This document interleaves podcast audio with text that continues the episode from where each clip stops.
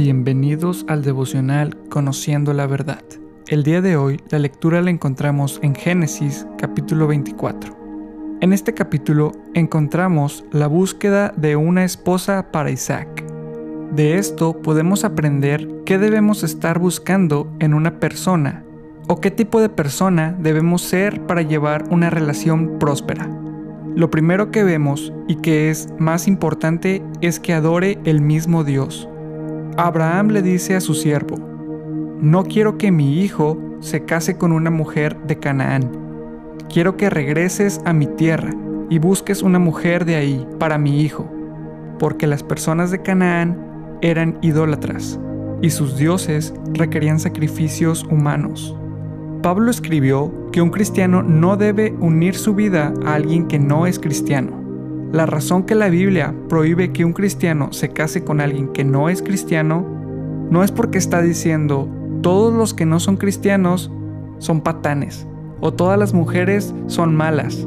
Esa no es la razón. No es una cuestión de moralidad, no es una cuestión de ética, es cuestión de prioridades. Para ser compatible con alguien, las prioridades más grandes tienen que embonar si las prioridades más grandes de tu vida no embonan con alguien, no eres compatible con esa persona.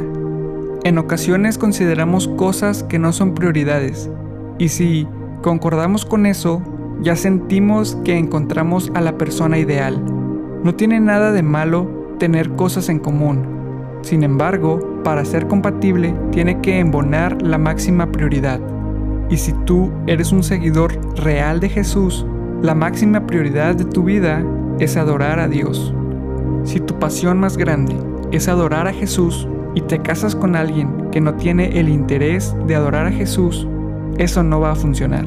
Porque lo más importante, lo más básico, lo más profundo de quién eres tú no está embonando con la persona más importante de tu vida.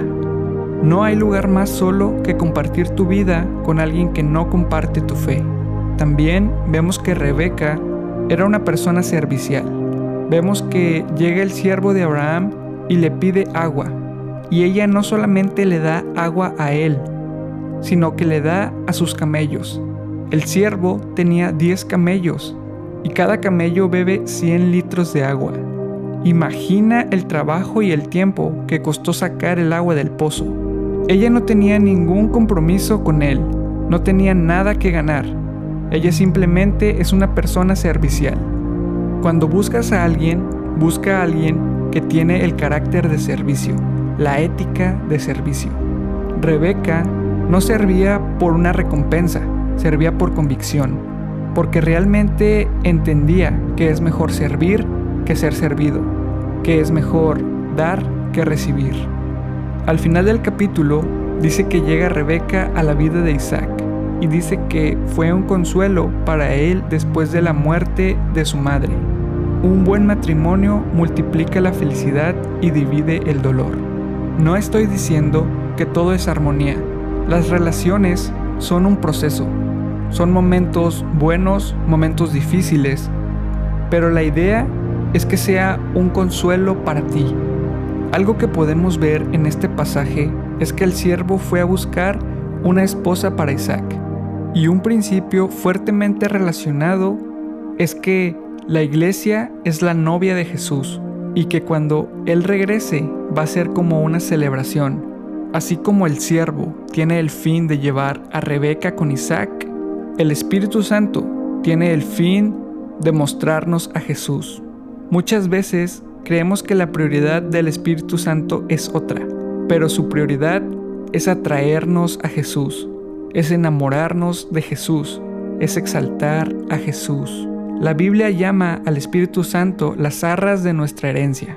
Y así como el siervo le dio dinero, joyas y gemas para garantizarle a la familia que iba a estar cuidada, que iba a estar protegida, que iba a tener un hogar, también el Espíritu Santo es una confirmación de que tú y yo vamos a ser cuidados, de que tú y yo vamos a estar protegidos de que tú y yo tenemos un hogar, de que tú y yo tenemos un Padre que se preocupa, tenemos la máxima bendición de conocer a Jesús, de estar acompañados por Él. Él es la garantía. Él es el sello que garantiza que los hijos de Dios están destinados a ver al Padre, a estar con el Hijo.